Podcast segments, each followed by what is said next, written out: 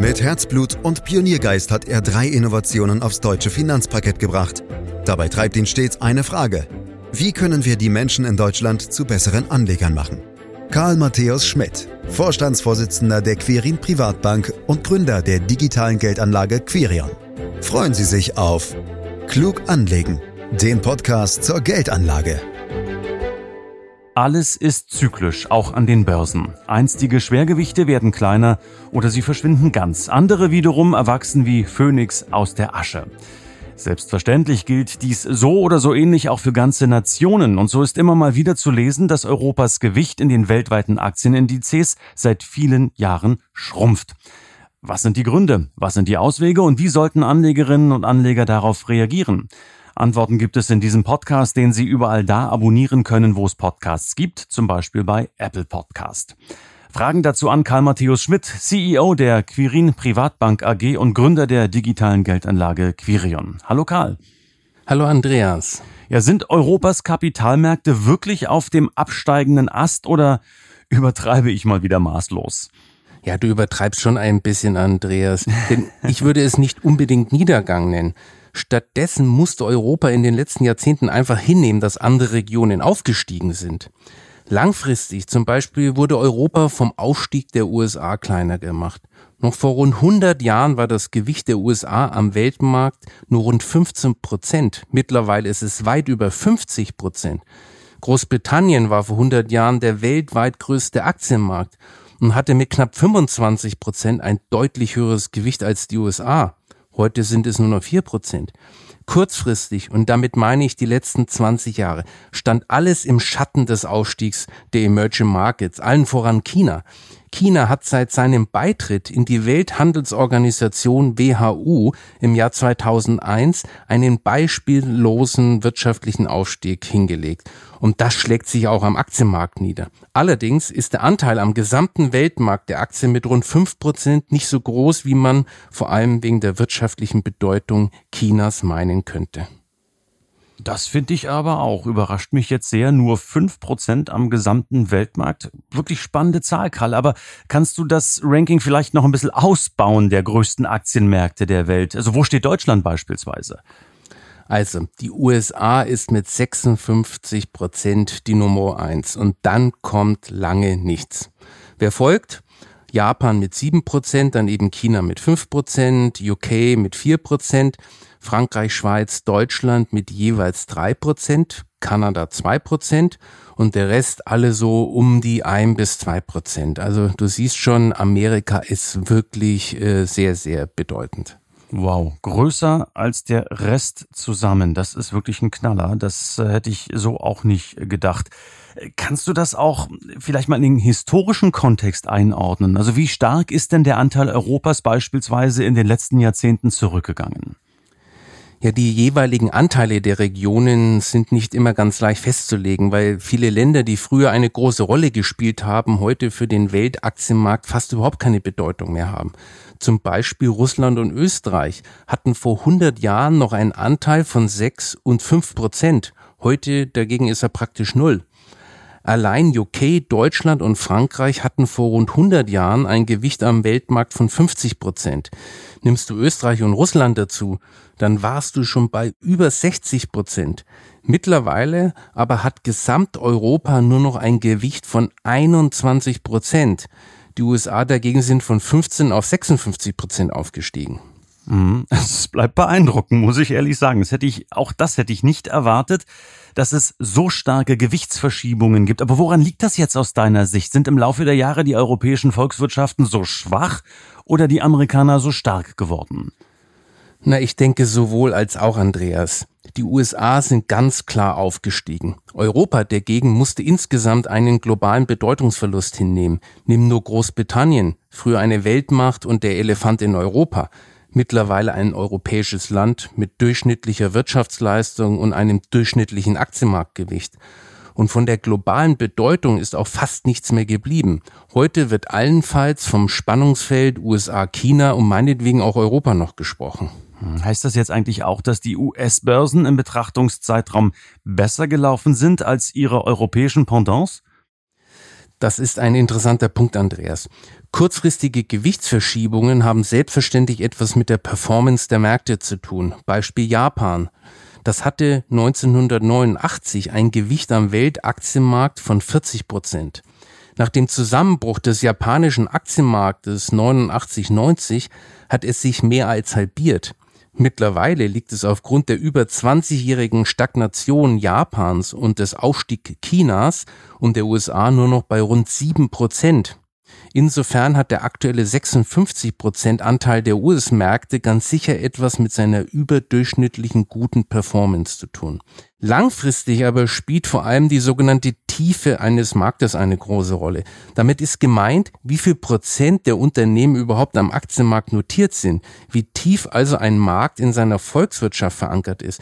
Die USA zum Beispiel haben einen sehr tiefen Markt. Der deutsche Aktienmarkt dagegen hat eine geringe Tiefe. Und was ist der Grund? Vor allem die große volkswirtschaftliche Bedeutung des Mittelstandes, von denen viele mit der Börse nichts zu tun haben wollen, was ich übrigens persönlich äh, sehr schade finde.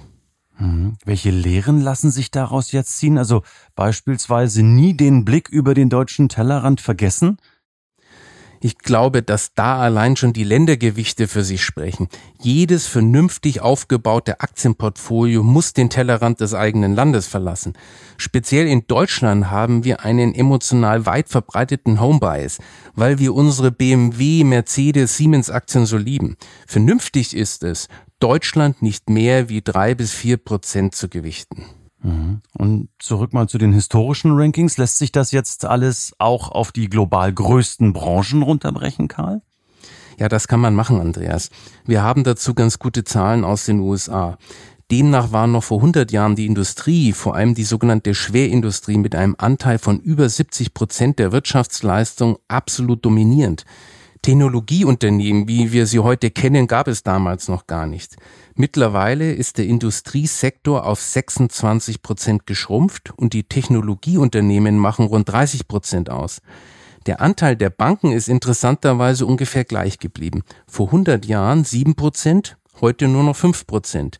Dafür haben aber sonstige Finanzdienstleister, die es vor 100 Jahren noch gar nicht gab, heute ein Gewicht von 7 Prozent. Der Finanzsektor hat also von 7 Prozent auf 12 Prozent zugenommen. Hm, ich würde gerne weiter ein paar Punkte rausgreifen wollen, die ich ganz spannend finde. Ich meine mich zu erinnern, als du vorhin das Länderranking genannt hast, äh, dass du von der Schweiz gesprochen hast, die drei Prozent Weltmarktanteil hat, wenn man auf die Aktienmärkte schaut. Nun ist ja die Schweiz, ich hoffe, es nimmt mir keiner übel, vergleichsweise klein. Warum wiederum ist die jetzt so stark im Börsenranking? Ja, ich finde es auch wirklich einen spannenden Punkt, Andreas. Die kleine Schweiz hat mit einem Gewicht von drei Prozent den sechstgrößten Aktienmarkt der Welt, obwohl es nur ein Promille der Weltbevölkerung ausmacht. Die Ursachen sehe ich vor allem in der Neutralität der Schweiz. Damit sind dem Land zwei Weltkriege erspart geblieben, die in anderen Ländern große Teile des Kapitalstocks vernichtet haben. Wo andere Länder also wieder bei Null anfangen mussten, konnte die Schweiz wirtschaftlich ununterbrochen weiter wachsen. Dabei sollte man aber nicht vergessen, dass die Hälfte der Schweizer Marktkapitalisierung auf nur drei Unternehmen entfallen, Nestle, Roche und Novartis. Ein Länderinvestment Schweiz hätte also hohe unsystematische Einzelaktienrisiken. Und trotzdem macht es eine ganze Menge aus. Auf die Schweiz zu schauen, hätte man auch so vielleicht nicht vermuten können, Karl. Schauen wir nach vorn. Wie wird sich jetzt das Bild der größten Aktienmärkte in der laufenden Dekade mutmaßlich verändern? Mutmaßlich sage ich, weil wir wissen es natürlich alle nicht. Welche Rangwechsel sind da zu erwarten? Ich habe natürlich dazu eine Meinung, will sie dir auch nicht verstecken. Aber ein Hinweis ist mir wichtig. Wir bauen auf dieser Meinung keine Anlagestrategie auf, denn sie kann mhm. eben falsch sein. Doch jetzt zu deiner Frage. Ich gehe davon aus, dass das Gewicht Asiens weiter wachsen wird, insbesondere natürlich auch China. Asien repräsentiert nach IWF-Zahlen bereits heute rund 40 Prozent der Weltwirtschaftskraft. Der Anteil am Weltaktienmarkt ist aber erst bei knapp 20 Prozent. In China ist die Situation ähnlich. Anteil an der Weltwirtschaftsleistung 19 Prozent, Aktienmarktgewicht 5 Prozent. Die USA sehe ich weiterhin an der Spitze, aber eben nicht mit der Dynamik Asiens oder Chinas. Europa dagegen wird eher an Bedeutung verlieren. Davon wird Europa nicht untergehen, aber es ist doch ein Ausdruck von verpassten Wachstumschancen. Und was bedeutet das jetzt alles für die Anlegerinnen und Anleger? Also sollten die sich jetzt hier zumindest frühzeitig positionieren und den Asienanteil im Portfolio zumindest leicht erhöhen? Auf keinen Fall aktiv eingreifen und die Quote erhöhen, weil man in irgendeinem Land oder einer Region besonders positive Aussichten sieht. Wenn Asien oder welche Region auch immer an wirtschaftlicher Bedeutung zunimmt, dann schlägt sich das über kurz oder lang auch in der Marktkapitalisierungsgewichtung nieder. Und in einem sauber gemanagten Aktienportfolio steigt dann auch das entsprechende Gewicht. Orientiert man sein Depot an der Marktkapitalisierungsgewichtung, ist man automatisch auch bei aufsteigenden Regionen und Ländern dabei, ohne zu wissen, wer sie genau sind. Also man muss es schon dann auch regelmäßig anpassen. Im Unterschied zu einer eigenmächtigen Gewichtsanhebung hat das aber den Vorteil, dass dahinter dann eine gefestigte Tatsache und nicht eine Prognose steht. Nun ja, alles ist zyklisch, auch an den Börsen. Äh, so habe ich es ja auch eingangs formuliert, Karl. Werden wir beide es daher noch erleben, dass Europa eine echte Renaissance an den Finanzmärkten erlebt? Hm, darauf würde ich jetzt nicht wetten, Andreas. Meiner Meinung nach ist stattdessen die Gefahr sehr groß, dass sich Europa, vor allem aufgrund seiner Tendenz zur Zentralisierung und Überregulierung, wachstumsmäßig weiter selbst lähmt. Denk nur an die Einführung des Euros im Jahr 2000. Europa sollte dadurch zum Wachstumsmotor der Welt werden. Tatsächlich ist es mittlerweile die Wachstumsbremse. Ohne eine tiefgreifende Reform der EU sehe ich da kein Licht am Ende des Tunnels und wir werden unser Wachstum zu Tode regulieren. Aber du weißt ja, wie das mit Prognosen so ist. Am Ende kommt es immer anders, als man denkt. Das ist in der Tat so. Ähm, und ich danke dir dennoch äh, für die vielen, vielen spannenden Ausführungen. War sehr lehrreich, diese Zahlen zu hören. Auch deine Meinung ähm, zu den möglichen Entwicklungen auf der Welt, was Aktienmärkte und Nationen-Rankings anbelangt. Dankeschön, Karl Matthäus Schmidt, für diesen Podcast.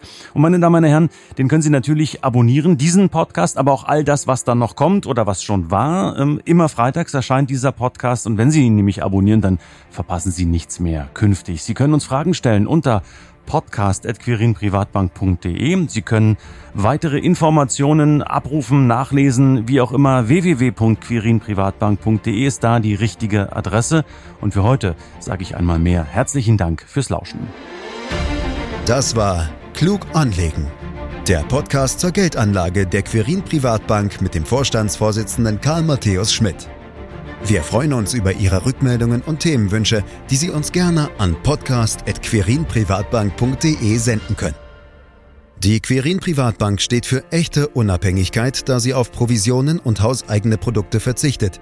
Das innovative Anlagekonzept Markt, Meinung, Wissen beruht auf bewährten Erkenntnissen der Finanzmarktforschung und investiert frei von Prognosen in den weltweiten Kapitalmarkt.